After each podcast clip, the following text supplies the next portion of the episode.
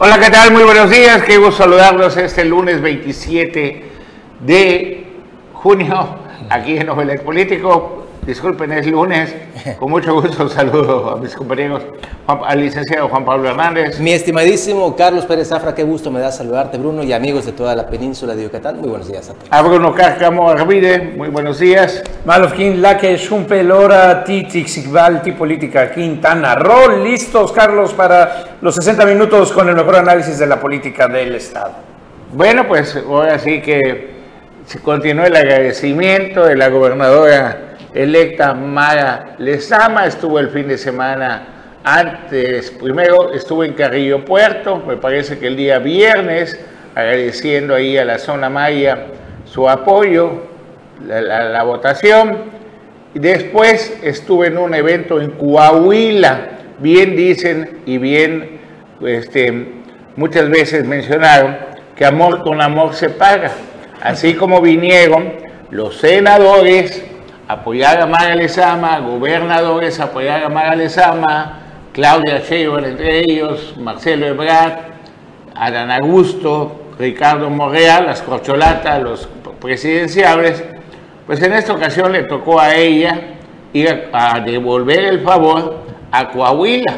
Y si algo es experta nuestra gobernadora, pues tiene muy, muchísimo poder de oratoria y participó en Coahuila. Vamos a ver la información con nuestra queridísima producción, Leonardo, Juan Carlos, Marcial, Dafne. Vamos a verlo. La gobernadora electa de Quintana Roo, Mara Lezama, participó en la asamblea informativa Unidad y Movilización para que siga la transformación en Coahuila, donde se destacó que la 4T es un proyecto de lucha para un país más justo e igualitario que pone en el centro de las decisiones a los seres humanos. Durante el evento realizado en la explanada del Centro Cultural Benito Macías, al que asistieron diputados federales y electos, senadores y gobernadores electos, Mara Lezama destacó el crecimiento que ha tenido Morena en gran parte del país y que se verá reflejado en el proceso electoral en Coahuila, tal como ocurrió en Quintana Roo el pasado 5 de junio. México despertó y las cosas han cambiado. La oposición está moral y políticamente derrotada. El pueblo les dio la espalda y Morena tiene los cuadros, los perfiles y el ejército listo para lograr la transformación, aseguró. En medio de un ambiente de fiesta que se vivió con los fundadores y militantes de Morena, recordó que el pasado 5 de junio en Quintana Roo, Morena arrasó en las urnas gracias al apoyo de todas y todos, por lo que la transformación será una realidad, con beneficios directos a la ciudadanía. Por su parte, el dirigente nacional del partido, Mario Delgado, hizo un llamado a nunca dejar de luchar por la cuarta transformación y siempre estar del lado del presidente de México, Andrés Manuel López Obrador. Para Notivisión, Leonardo Hernández. Pues así es, Carlos, bien interesante que esté Mara Lezama ya, eh, gobernadora electa, nuestra próxima gobernadora, y pues, hombre, habría que estar contento, pues no, bueno, contento, habría que estar bien de saber que Mara Lezama se está codeando con los principales de Morena, traerá cosas mejores, buena posición para el estado de Quintana Roo, ver cómo se puede entrar esta administración. Y lo, que, y lo que mencionabas precisamente estuvo el fin de semana, antes de estar en Coahuila, estuvo en la zona Maya y en la gira del agradecimiento. Vamos a ver la información. La gobernadora electa de Quintana Roo, Mara Lezama Espinosa, visitó la zona maya de Quintana Roo. José María Morelos y Felipe Carrillo Puerto fueron para poder agradecerles a las y los ciudadanos que el pasado 5 de junio le depositaron su voto de confianza su primera visita fue en José María Morelos. Allí estuvo reunida con la clase política morenista, del Verde Ecologista, Fuerza por México, Partido del Trabajo. Estuvo presente el alcalde Eric Porques Jam. Emitió su mensaje Mara Lezama como medida de agradecimiento. Ansiaba que llegara este día aquí en José María Morelos. Venimos a agradecerles su cariño. Venimos a agradecerles que confiaran en este proyecto de la cuarta transformación. Y así como venimos a platicarles que era el proyecto y venimos a pedirles el voto, hoy venimos a agradecerles su trabajo. De todos esos días caminando en la calle bajo el rayo del sol, de todos esos días en donde les agarró la lluvia y no sucumbieron y siguieron caminando, tocando puertas. Venimos a agradecerles, amigos coordinadores que trabajaron en las comunidades, tocando puertas, convenciendo, defendiendo el voto. De verdad, muchas gracias. Posteriormente se trasladó al municipio de Felipe Carrillo Puerto, en donde la esperaba la alcaldesa María Hernández y los liderazgos políticos del partido Guinda y la coalición Juntos Hacemos Historia. Allí también Mara Lezama se pronunció por enriquecer la zona maya. Nunca más un gobierno rico con un pueblo pobre, finalizó diciendo Mara Lezama al destacar que junto con los diputados locales y el gobierno federal se tendrá un mejor futuro para Quintana Roo. Además destacó que se tendrá un gobierno que escuche, acompañe y atienda las necesidades de la zona maya. Para Canal 10 informó Juan Ojeda. Bien, Y hoy, hoy estará eh, la gobernadora electa a partir de las cinco y media de la tarde en el parque, bueno, el Domo de las Casitas, para las personas que estén interesadas. Esto, eh, pues en, el- la gira de agradecimiento, hoy lunes 27, ya lo conoce usted, este parque de las Casitas, aquí en la avenida Carranza. Eh, con ello ya estaría prácticamente cerrando la gira de agradecimiento la gobernadora electa de Quintana Roo. Bueno, y en otros temas, en, en Mahahual, fíjese que estuvimos la semana pasada en una gira intensa de trabajo por parte del gobierno del Estado y de la presidenta municipal Jensui Martínez, y viene una inversión importante para pavimentar la zona de invasión, el kilómetro 54, donde ya está regularizando las cosas, pero donde se va a dar mucha más invasión con la complicidad de Sedetus, ¿se llama? Sedatus. Sedatus. Sedatus, ¿no? Entonces ellos están promoviendo eso y ahí ya están dotando de servicios importantes. El derecho al agua no se le puede negar a nadie. Hubo una inauguración interesante en un domo, en una cácamo de agua eh, importante para Mahahual. Pero por el otro lado, del lado de las otras casitas, de las que se supone que están regularizadas, que están de manera legal y que pagan sus impuestos, pues miren, nada más les voy a mostrar parte de cómo están las calles en ese lugar. Esto es, mira, Oye, pero eso que es, es una parte de la laguna. Pa- Ojalá fuera parte de una laguna, es una de las calles principales del fraccionamiento Las Casitas, por donde pasan miles de turistas, casi 100 mil turistas al, al mes, vía cruceros. Eso. Por ahí pasan y eso es lo que ven, eso es lo que fijan. Cuando tú te quejas, oye, ¿por qué no componen las calles de aquí, de ese fraccionamiento Las Casitas?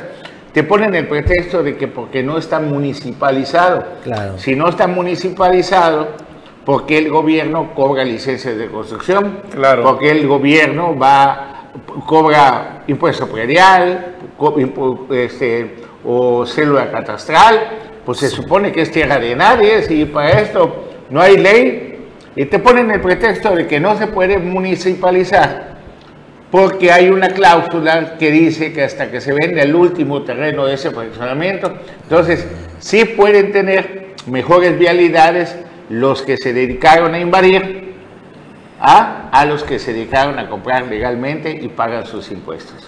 Oye, pues que... que... ¿A?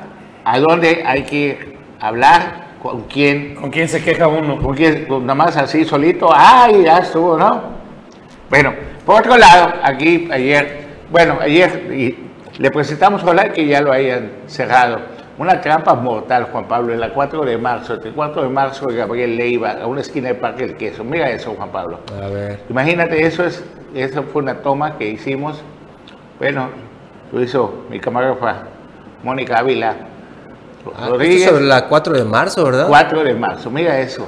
Es un pozo de absorción, ¿verdad, Carlos? Que estaba... No, ¿o es una es? cantaría así como, como un drenaje abierto, así Ajá. impresionante, pero ve qué señalamiento tiene. Las llantas, sí. a la ida a la vuelta lo que estás viendo es el parque del queso. Es correcto. Imagínate que vengas, ayer me tocó Uy, estar yendo al boulevard, del boulevard, y estaba yendo a Caleritas, y venía una persona y otra, dos en una bicicleta. Sí, son pozos de absorción. Son pozos de absorción. Sí.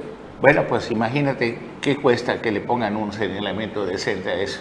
No, bueno, que lo pongan bien. no, que esté bien sí. tapado, porque esto con lluvia tapado No, ah, es no, un no accidente ahí para cualquier persona. No, de noche, con las calles oscuras y todo, te Definitivo. matas allá.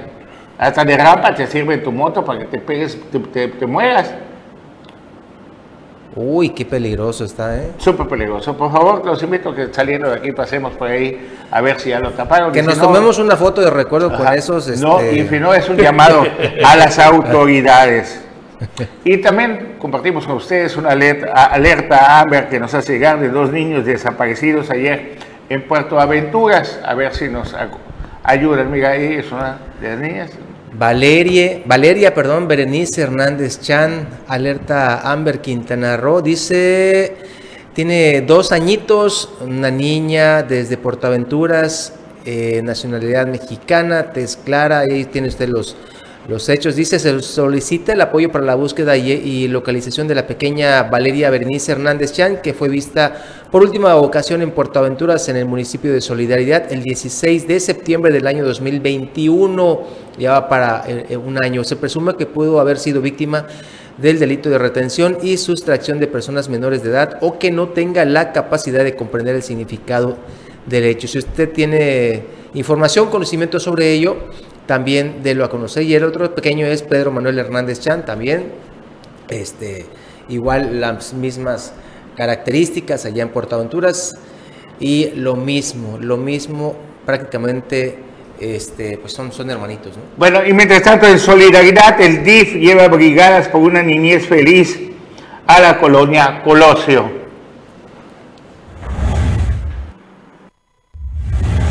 Con el objetivo de acercar las dependencias que conforman el DIF por medio de consultas médicas, asesorías jurídicas y psicológicas, así como orientación de cursos, talleres y programas enfocados a la infancia, juventud, mujeres, personas con discapacidad y adultos mayores, se llevó a cabo la brigada por una niñez en el domo de la calle 104, esquina Avenida 25, a un costado del Centro de Desarrollo Comunitario de Solidaridad.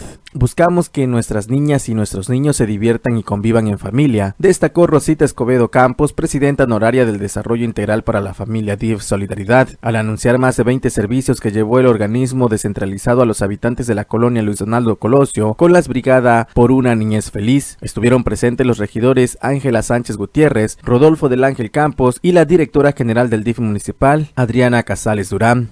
Para Notivisión, Leonardo Hernández. Bueno, también en solidaridad se promueve la inclusión a la comunidad LGBTB. LGBTT y Ok, vamos a verlo. Wow. Vamos a ver la información. El gobierno de Solidaridad tiene el objetivo de proteger los derechos humanos de la ciudadanía, por lo que la presidenta municipal Lili Campos Miranda manifestó que en su gobierno todas las ideologías son respetadas y apoyadas. Las puertas del ayuntamiento están abiertas para que sean escuchados y atendidos. Se tienen la sensibilidad, el respeto y tolerancia. Playa del Carmen es un destino multicultural. Asimismo, la unidad de diversidad sexual perteneciente a la Secretaría de Justicia y Participación Ciudadana estuvo presente en la marcha LGBT y más, convocada año con año por la Asociación Civil Playa Pride, lo cual convocó a decenas de integrantes de la comunidad. La titular de la unidad, Juni López García, recalcó que en este mes de junio se realizaron diversas actividades como bodas igualitarias, proyecciones de películas, entre otras. Para Notivisión, Leonardo Hernández. Bien, pues fíjense que la violencia, pues regresando el corte, les platico un poco de la violencia y que las detenciones, bueno, vamos a las detenciones en Tulum, mientras el resto del estado se cae, pues sufre pedazos. de, de mucha violencia en Tulum, cuando menos se ve que se está combatiendo, hay muchas varias detenciones, ha disminuido el índice de asesinatos y en esta ocasión detuvieron a varias personas con dosis de droga. Nueve presuntos narcomenudistas fueron detenidos en Tulum como parte de un operativo de inteligencia llevado a cabo en la zona hotelera durante la noche de este fin de semana entre fuerzas de los tres órdenes de gobierno. A los presuntos narcomenudistas se les encontró casi 300 dosis de aparente cocaína y marihuana en diversas formas, mismas que los elementos de la Policía Municipal de Tulum, Guardia Nacional, CEMAR, SEDENA, CONACE, Policía Quintana Roo y Fiscalía General del Estado habrían puesto a disposición para los procesos conducentes. Al primer bloque de detenidos en la zona hotelera, a la altura de un conocido restaurante, fueron Serlín I de Chetumal, José A. de la Ciudad de México y Jorge A. del Estado de México. El segundo bloque de detenidos fueron Luis I. y Boris D., originarios de Playa del Carmen, y Carmen J. de la Ciudad de México. El resultado del operativo por la construcción de la paz también permitió el aseguramiento de Daniel P. de la Ciudad de México y Daniel C. del Estado de México y Giovanni M. Los nueve detenidos y todo lo asegurado fueron puestos a disposición del agente del Ministerio Público de la Fiscalía General del Estado, con sede en Playa del Carmen. Notivisión. Bueno, así las cosas ahí en el municipio de Tulum. Y ahora sí que no podemos evadir el tema de estos cadáveres encontrados en Yucatán, que supuestamente pudieron haber sido sustraídos de la costera de Mahahual rumbo Iscalac, donde se habla también de que hubo algunos asesinados en el lugar, de, en, ese mismo lugar. Vámonos un corte, regresamos.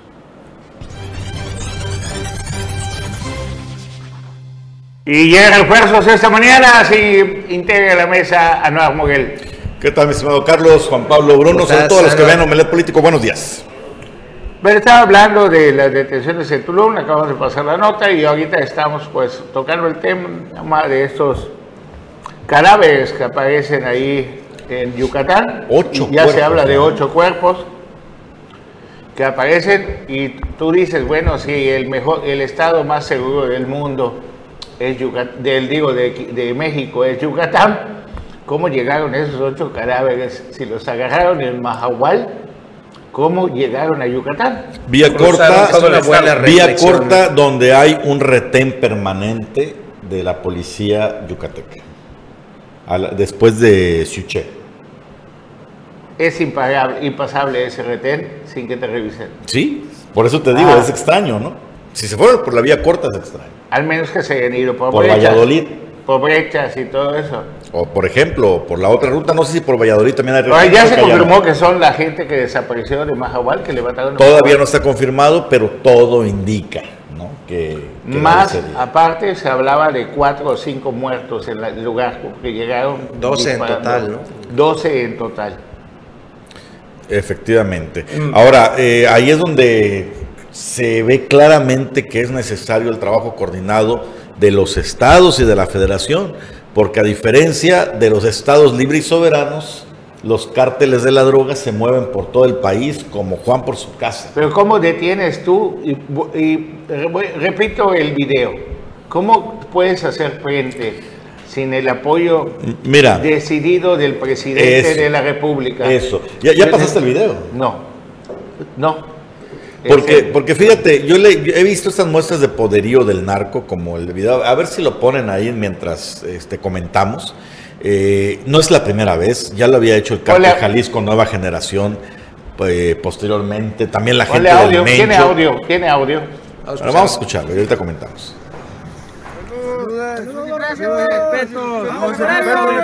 Aquí el 60, la orden, hermano. Venimos por ellos. Saludos y respetos. Saludos y respetos, carnales. A todos los borrachos, carnales. Saludos y respetos, carnal. Aquí el, carnal, el comandante 03. Saludos y respetos, carnal, sobre ellos. Saludos y respetos, vamos por tus fotos. Ajá, Mencho. Otro maestro, el 04. Saludos y respetos. Saludos y respetos. 010. 23, carnales.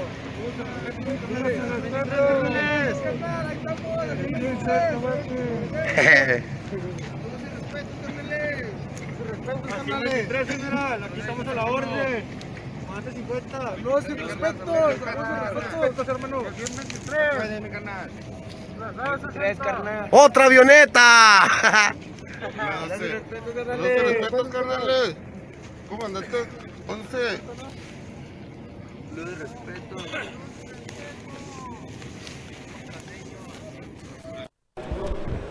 Bueno, esos alardes pues, de poder saludos, y, saludos y respeto. Saludos y respeto. digo, seis cargadores.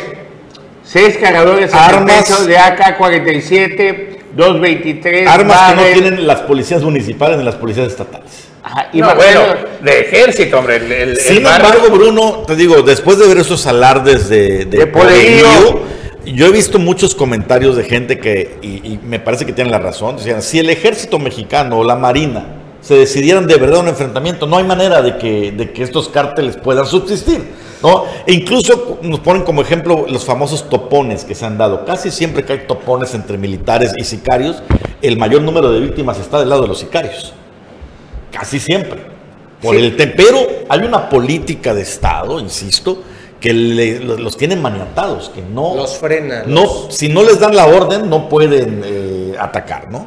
Ahora bien, esto, esto, a ver, dos, dos temas aquí importantes. Eh, uno, eh, que el- la- sí hay una muestra de poderío, no, no, o- obviamente hay una muestra de poderío, pero como es anual, esta muestra de poderío es muy pequeñita en comparación a lo que normalmente suelen eh, subir los grupos selectivos en redes o su desfile que hacen, porque son desfiles. Hay, hay, hay uno muy 15 famoso. de- no, hay uno muy famoso ver, del cártel eh, eh. Jalisco que son cincuenta y tantas suburbans, eh, cada tercera con un calibre 50. Bueno, o sea, ahora bien, el otro, fíjate, estas, está son aquí, está estas, estos que parecen militares no son militares, estos son, No, pues traen ahí el logo del cártel Jalisco. estos son ¿no? Jalisco Nueva Generación. Ahora bien, le- ya, hasta, ya hasta se identifican. Exactamente, a eso voy. Ve estas camionetas, estas Suburbans que ya traen el, el El montador logo. para no, el logo y traen el montador para el calibre 50 y su blindaje de es ahí, como las otras que están identificadas. Esas camionetas es imposible que circulen por cualquier población Por supuesto. y no sean identificadas. ¿Hay de qué te habla? Lo que decías, este Carlos, lo que platicabas anual, la corrupción y un tema, porque ni modo que de pronto vaya una camioneta y nadie vea que va una camioneta con un calibre 50. Bueno, hemos visto que elementos del ejército hasta, hasta se cuadran cuando pasan. Eh, ese es el otro. Bueno, ¿y qué más vas a hacer si Pues tú no tienes permiso de disparar? Si tú solamente tienes un, un G3, Pásale, ah, comandante, o- le Pásale, comandante, a sus órdenes. Pues sí, Ahora, Ah, ¿cuándo ha pasado que, se enfrentan? Cuando no hay órdenes de por medio y de repente no Y saben no qué tenían hacer. que estar por ahí. Recordarás aquella Por masacre. accidente se han topado. Y sí, y, y bueno, este, bueno, hubo una ocasión que ahí en- ahí en Michoacán se, se aventó un militar que accionó el, el calibre ¿De 50, 50? creo que a 12 sicarios. Llegó el tema hasta la mañanera y lo lamentó el presidente. Ahora bien, ahora poderío sí hay, sí hay poderío y eh, recordemos el, el, el pre-culiacanazo o el primer culiacanazo que es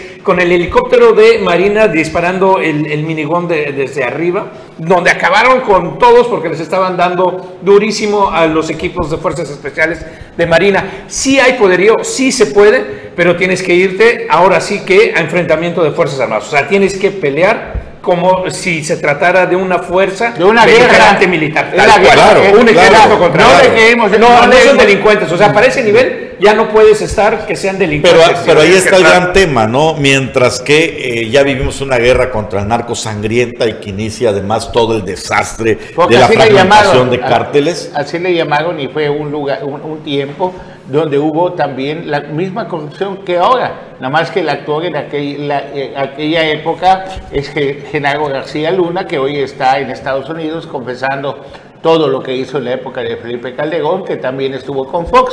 Ah, y el consejero de que Ahora, Fox, ahora, ahora, Fox. hay una polémica y que estaría muy bien analizar de fondo. Ayer mandó una gráfica a la producción, a ver si la pueden poner, de ah, homicidios por año en cada sexenio, que está usando la oposición de López Obrador para atacar a López Obrador, mientras que los de Morena lo están usando para eh, alabarlo. Cada quien tendrá su, su idea. Este es de mayo. Prácticamente en el, igual con en el Felipe corte, Calderón. en el corte de junio ya lo superó, ya tiene 122 mil muertos en este momento del sexenio López Obrador. 122 mil muertos, es decir, más que en todo el sexenio de, de- de- Felipe de Calderón. Felipe Calderón. Y pues ahí faltan dos años para ver si empata Peña Nieto. ¿Qué es lo que presumen los de Morena? La línea. Con Felipe Calderón, ve- vean cuánto subió. creció, ¿no? De 8.867 al pico 27.123, fueron un 300%. Con eh, Peña Nieto sube también otra cantidad importante. Y vemos con López Obrador una línea, pues. Tendiente, eh, pues, que no está aumentando, no está aumentando. No está aumentando, ¿no? Sí. Es un 10% lo que descendió el año pasado, es lo máximo que ha descendido, pero se ha mantenido estable. Y dicen, bueno, ha parado la política presidencial, los asesinatos ya no siguieron creciendo, es un éxito el abrazo, no balazos. Bueno, te- hay Siguen. dos. hay- Aunque el número es Ah, impresionante bueno, de, solo de para que tengas una idea. Hay dos policías a la entrada de Mahual. Dos policías que están, pues, nada más allá de, de- de adorno, la verdad, matando moscos los, los pobres. Pero también está el retén de Marina. No, hay kilómetro- retén de Marina, ni retén de soldado, ni retén de nada. Ni, ni cámara. Pero si hay una nada. base de la Marina en Majahual. Pero lo había, Pero ¿no? también como si no existiera. Pero habían marinos anteriormente, ¿no? Y O sea, los, los retiraron. eh, Hay, hubo, hubo, ah, una, hubo una ocasión en que había re- retenes de los militares que han sido retirados de todas las carreteras del país. No hemos visto retenes militares en, en muchos kilómetros de carreteras. Entonces, imagínate tú, dos policías nada más, con las balas Con las contadas. 22, 38. Con, con no las balas contadas, cuando pasa un comando, ¿de qué tú quieres? Hasta dos camionetas, dos camionetas. dos con camionetas con gente armada, Pero bien- bien armada. vestidos de la Judicial Federal, de la Fiscalía General de la República, de la Guardia de Nacional. la Guardia Nacional, disfrazados porque ellos tienen acceso a, a estar como ellos quieran, ellos mandan en este país. ¿Qué hacen esos policías? ¿Se van a enfrentar? No. Ah, ¿Necesita gasolina, mi capitán? ¿Cómo es? Adelante. ¿Cómo es? pues. Mi paz y mi cariño, jefe. Mi respeto Mi cariño. respeto, respeto y Ah. Respeto y cariño, jefe. Adelante. ¿Qué vas a impedir con eso? Claro. Y, Después- con, y con los 5 mil miserables pesos quincenales que cobras. Y después que agarras. Y hay tremendo retén de la policía, Guardia Nacional, el ejército, todo. Dos días después de que se llevan a todas esas gentes que, que, que ejecutaron, pues ¿para qué pones el retén? Si los mismos gentes que están inmiscuidos dentro del retén, el- la mayoría de las ocasiones son quien le avisa a los demás, jefe, está complicado ahorita, está caliente el asunto, ya yo me reporto luego. O sea, ya Así es- es. tenemos una descomposición a nivel país que pone y que no nos... Dices, cuando tú te dejas de asustar por cosas así y lo ves normal, Te acostumbras. ¿a dónde vamos a parar? Y que viene, viene la 4T, la 4 transformación y que el país es igualitario y todo. Igualitario quiere decir que todos vamos a estar jodidos. ¿Qué es igualitario? Queremos que nos, tener fuentes de empleo, queremos po- poder salir a trabajar libremente. Tú platicabas, Anual, algo súper interesante como siempre, y hablabas del caso del Colombia mexicano el que por muchos años fue uno de los lugares más peligrosos de, de- de ahora sí que eh, como del lejano oeste, pero que es Sinaloa. ¿Sí? Hoy en Sinaloa, tú nos tú- Santa ¿cómo está? envidia me causó, Carlos. Envidia. por favor, si puede ser que se No, bueno, de, entra- de entrada, este, pues siempre que espíritu de reportero, ¿no? Llegas a un lugar, lo primero que haces es platicar con la gente, el taxista, en donde vas a comer los tacos, cómo está el ambiente. Allí hay una narcocultura muy marcada, eso es evidente, es el, la cuna del narcotráfico en México y de los principales capos. Y bueno, la fama de violencia no se le quita hasta el día de hoy, pero preguntándole a la gente que vive allá, dice que hay una calma impresionante en Sinaloa. Una calma total ¿Hay desarrollo? Desarrollo increíble, ciudades que antes estaban deprimidas hace 10, 15 años han tenido un desarrollo importante en inversión, Culiacán es un monstruo y lo más importante, vas tú con el taquero, con la gente y le preguntas, oye, ¿alguna bronca con derecho de piso? Nada. Nadie Está nada. completamente prohibido pedir derecho de piso, nadie se sale, no hay secuestros, no hay derecho de piso, no hay nada de eso. Ocasionalmente uno que otro ejecutado, pero en números compáralo con Cancún, hay una distancia abismal. Yo compáralo con la zona sur de Quintana Roo. No, bueno, incluso, ¿eh? Ajá, incluso, con la zona incluso sur. con la zona El sur. sol- en la zona sur de Quintana Roo, donde los únicos que le pueden pedir derecho de piso, pues ya quedan tan pocos negocios que no va a tardar, si, si las cosas no cambian en nuestro país, que hasta la gente que vende hot dogs, marquesitas y todo, van a empezar a molestarnos. Ya vemos casos como el de motonáutica, vemos casos de, de gente, que, de empresarios 100% que le dan empleo a los chetumaleños y no hay ni una investigación, no hay absolutamente nada a fondo. Vemos, si nos vamos un poquito más lejos, vemos el caso de mamitas.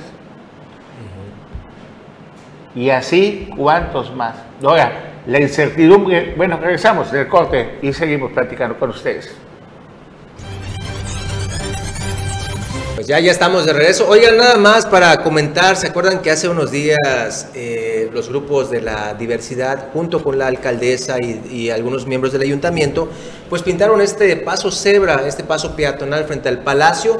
Resulta que hoy en la madrugada fue pues vandalizado, vamos a ponerle esta, este término. Esta fue la, la ocasión en la que se, se pintó y ahorita va a ver usted cómo quedó hace 10 días aproximadamente, menos, una semana, y así fue como queda el día de hoy. Eso fue en la madrugada de hoy lunes, que pues lo, lo- lo vandalizaron así, como, como es. Ahora, ahí tiene que haber una cámara y Sí. Sí, esto, sí, cámaras. esto no se puede permitir estas muestras de, de, de odio, ¿no? De odio, O tal de cual, hombre. Aversión, tal vez. De hecho, comenta la presidenta municipal que le dejaron hasta una manta. ¿Una pinta? Di- sí, así, tipo, tipo, narcomanta, ¿no? Diciéndole que cómo es posible que esté en contra de la vida y pues, No, bueno. algo por el estilo. Que tienen las placas del vehículo, que es una camioneta negra, y tres sujetos que fueron captados y que van a interponer las denuncias correspondientes. Bueno, punto y aparte de este paso peatonal y de los colores eh, que hayan sido pintados, sí vale la pena y urge más señalamientos a los pasos peatonales, sobre todo a los que están enfrente de la plaza. Mucha gente no sabe que son pasos peatonales y ya se, ya se suscitaron accidentes fatales en esos pasos peatonales. Ojalá que se pinten más pasos peatonales, que se pongan las, señala- las señales correspondientes, pero vemos que ni siquiera en este, en este pozo de absorción se pudo ponerlo. Y, y como decía. Bruno, este, estos son peligrosos. ¿eh? Y no es el primero, Carlos. Le hemos presentado aquí uf, infinidad de ocasiones sobre la Veracruz. También la misma temática. Afortunadamente ya pues con la denuncia ciudadana eh, eh, las autoridades los han ido cerrando, pero pues este que mencionas es reciente. Eh, supongo que la, la- la tapa de la alcantarilla venció y por eso fue que lo, lo, Sí, lo ¿no? sí, lo retiras, eso no es el problema. El problema es que poner, Poner una nueva. Sí, para que no se llantas, vaya a matar a alguien ahí. Y otro de los temas que estamos escuchando no hay, como todos los días en la mañana es eso que están haciendo en el Boulevard, que ponen un, un, este, un espacio, Una la rampa. gente- una rampa para gente de- que usa silla de ruedas o para gente con discapacidad diferente. Y resulta que donde termina la rampa, pues hay un poste. Es una maravilla. Y ¿no? Necesitan una, una silla de ruedas 4x4 Y dices- porque queda así a desnivel para que sal- salten, ¿no? Y dices, qué inteligentes esos arquitectos y esos estudios y todo. Pero ¿saben qué? Son cuatro empresas chetumaleñas que no las olvidemos. Una es de Jorge Macarer, otra es de Eloy Quintal y otra las otras dos. Eh, ingeniero, ingeniero Humberto Az- Vivanco. ah, y el Vivanco. ingeniero Asdrúbal también. Ajá. Asdrúbal, eh, no me acuerdo. la- Entonces, solamente para que no nos olvidemos quiénes están haciendo y quiénes son los responsables de si a ellos les pidieron el 30%, el 20%, el 10%, Es su bronca. eh, es su bronca. Claro. Es que nada más nos dieron para que le pongamos cal al frijol, pero ¿por qué lo aceptaron? Si ustedes Pues se sí. vuelven cómplices del taco, no solo de la corrupción, sino de las malas obras. Entonces ustedes, en las manos de ustedes, señores constructores, está ser los héroes o los villanos. No lo olvidemos, no es William Corrado, son ustedes, tanto Peque el que mata a la vaca como el que le jala la pata. Sí, y bueno, ya nos siguen llegando denuncias. ah, Vamos a ir a verificar. Nos dicen que ahí en el tramo 1, donde se está pintado de blanco la parte de las banquetas, ya se está levantando la pintura. Ni siquiera se ha entregado la. Imagínate qué calidad No lo han de la entregado. pintura, ser cal, ¿no? bueno, Hay que ir a checarlo. Hay que ir a checarlo. Vamos a mandar ahí al equipo especial. al equipo SWAT. Bueno, les hablaba de las invasiones. Las invasiones también han generado violencia en la costa maya, como lo que han generado también en Tulum, donde también han, han habido muertes por invasiones en Tulum, se han dado muertes. Entonces, hoy, mientras más vaya subiendo el precio de la tierra o agarre la plusvalía, más interesante va a ser para diferentes grupos delictivos y para la... Y ahí sí tiene mucha responsabilidad el gobierno, porque si el gobierno pusiera orden o agarrara, agarrara parte de la tierra que le corresponde a la GEPRO y diría, vamos a lotificar para vender que ha habido el presupuesto de seis años para poder notificar y vender. Generarías recursos, evitaría la invasión, hubiera certidumbre sobre la tenencia de la tierra. En cambio, tú llegas, invades una hectárea, dos hectáreas, cinco hectáreas, diez hectáreas, mil hectáreas, y de repente, pues solo especulas, no desarrollas nada ahí, el lugar no puede crecer, porque tú estás especulando. Así es. Y eso ocasiona que no tengamos el desarrollo que necesitamos. Ojalá hay mucha esperanza en que la relación cercana de amiguis, de, de, Amiguis. de amiguis, no, de, de ser del mismo partido, la presidenta municipal Dienzuni, la gobernadora electa Maga, el presidente de la República Andrés Manuel, todos los diputados locales casi, todos los, dip- los diputados federales, senadores, casi todos. Pues si no, ¿qué, ¿a qué le pego? ¿Cómo, cómo ponerles decir no se pudo? Que no teníamos estudios, no más, si ellos son los mismos que autorizan los estudios, con una llamada o una jaladita de, de huesos al, al di- director de Semanata, de Profepa o que de los estudios, los, impact- los estudios de impacto ambiental son una farsa y son parte de un, de un negocio donde están dados de alta los socios de los directores en turnos o, o delegados en turnos de las dependencias federales y se encontró a la llegada de Andrés Manuel con esa corrupción que saben que tristemente se sigue dando en Semana y Profepa y todos donde se autoricen los permisos. Y ahora las mismas dependencias del gobierno, así como hubieron más de 30 denuncias por desvíos del tren Maya, del primer tramo ese que de, que de los 500 millones que le cambiaron, que no hicieron mucho escándalo porque estaban escupiendo para arriba, pues se siguen dando muchas cosas que hay que cambiar. Prueba de ello, mira lo de Cofepris. Bueno, Y ahora el problema, yo insisto, Carlos, que el problema ahí no es que ya pusiste a los marinos y ya se solucionó. El problema, la bomba para Marina, es que es, eh, eh, eh, tú eres un pollero y te pasaron a vender huevos, o te pasaron a ser ferretero, o te pasaron completamente a un ámbito del cual no tienes capacidad. pusieron a un dentista a construir. Hombre, así es, porque, ok, Marina sí, la honorabilidad, la disciplina, todo, pero de ahí a que sepan el, el trabajo de eh, eh, medicinas, no son más son medicinas, son licores, eh, eh, alimentos, cremas, es una Es. No, lo del laboratorio, de la caducidad, de cuatro componentes, de mil cosas, de la seguridad, tantas cosas que lleva Cofepris. Creo que hasta salones de belleza pasan por Cofepriso. Sí. ¿qué hicieron?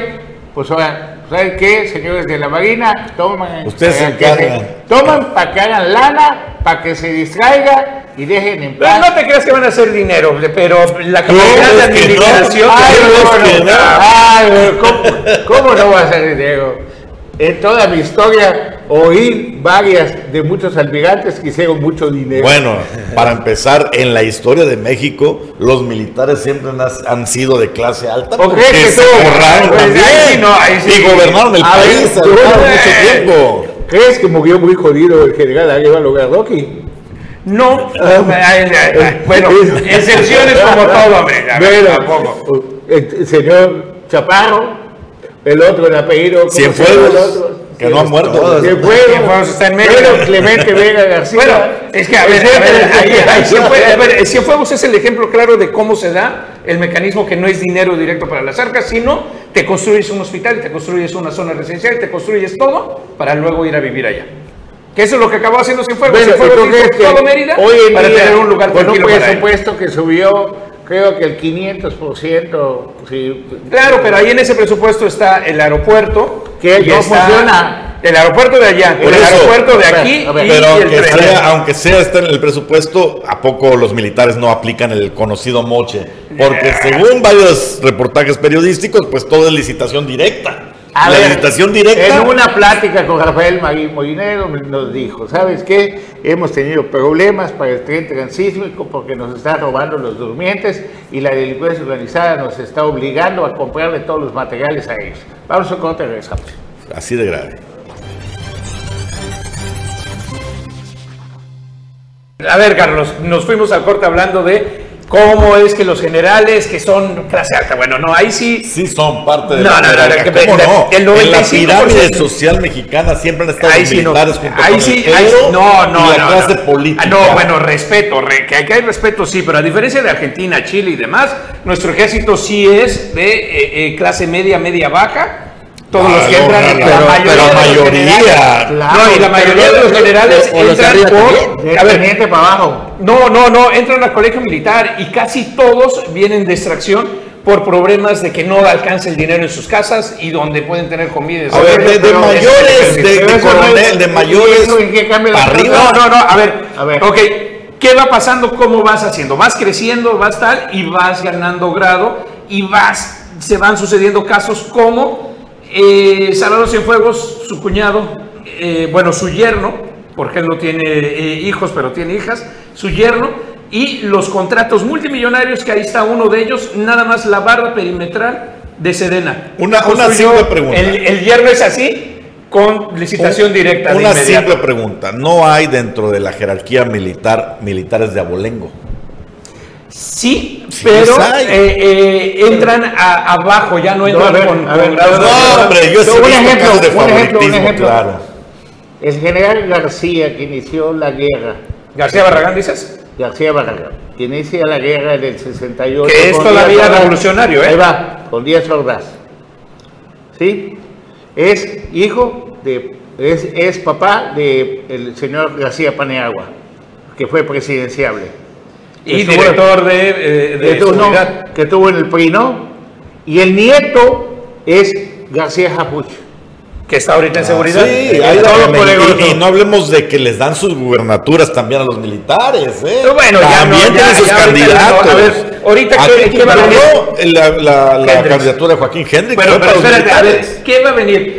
Eh, ¿Han escuchado del asesinato de Irma, de la cantante, de Irma? eh, Sí, Sí. Irma Lidia, ¿no? Irma, Irma Lidia, que sucedió en, en un hotel, en un hotel, en un el Suntory.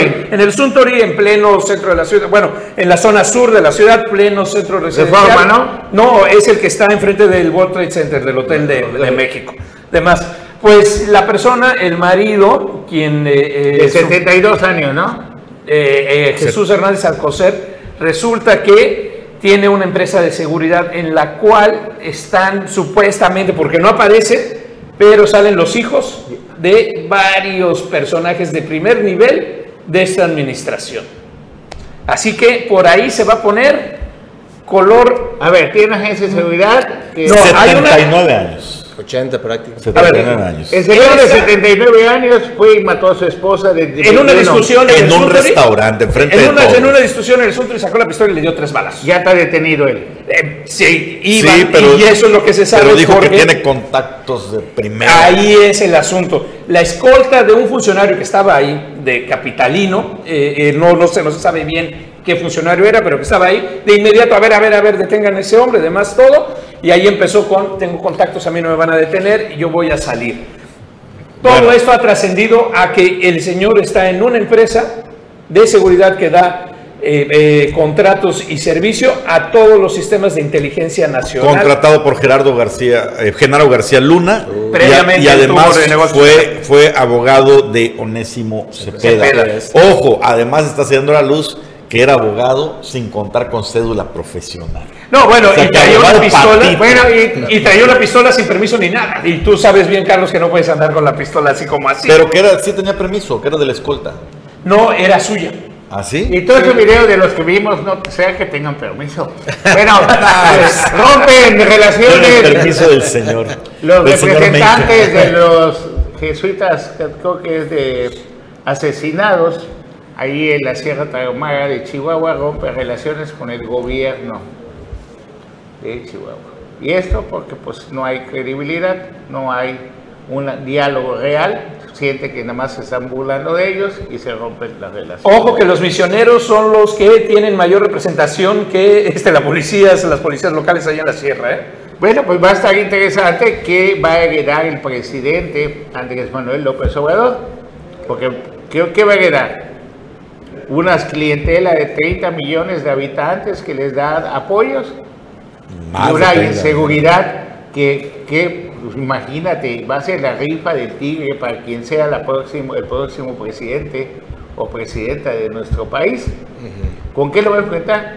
Y no tiene cara la oposición, ni tiene la dignidad la No, oposición para poder decirle, pues yo voy a ser mejor que lo que lo has hecho tú, porque todos son iguales. Y la, la, solo se han cambiado de partido, lo que tanto daño le ha hecho a nuestro país, que es la corrupción, lo que han- nos han prometido combatir, pues nada más se cambió de bando, se, cambió de, se pintó de color, se, se pintó de color y como un camaleón se pusieron de acuerdo a lo que les convenía.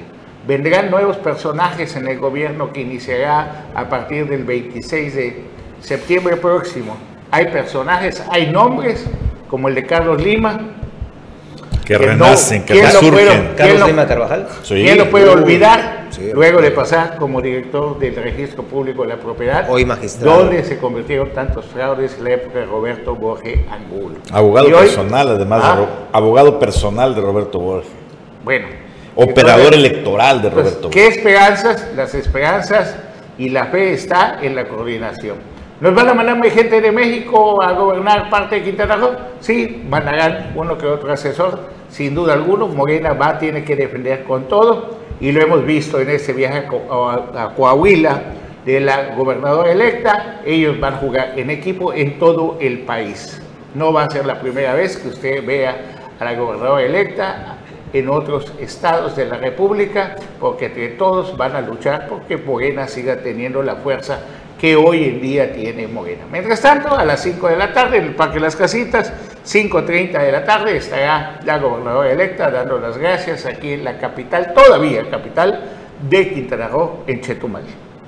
Muchísimas gracias, Bruno. Listo. Nos vemos Bueno, el día de mañana. Hasta días. mañana. Eh, antes eh, de irnos, un mensajito ahí de nuestros eh, seguidores. Dice, buenos días, saludos. Carlos dijo el viernes que cualquier anomalía respecto al bacheo lo reportemos. Calle Tela Portavi, Colonia Fidel Velázquez, están reenca- reencarpetando toda la avenida.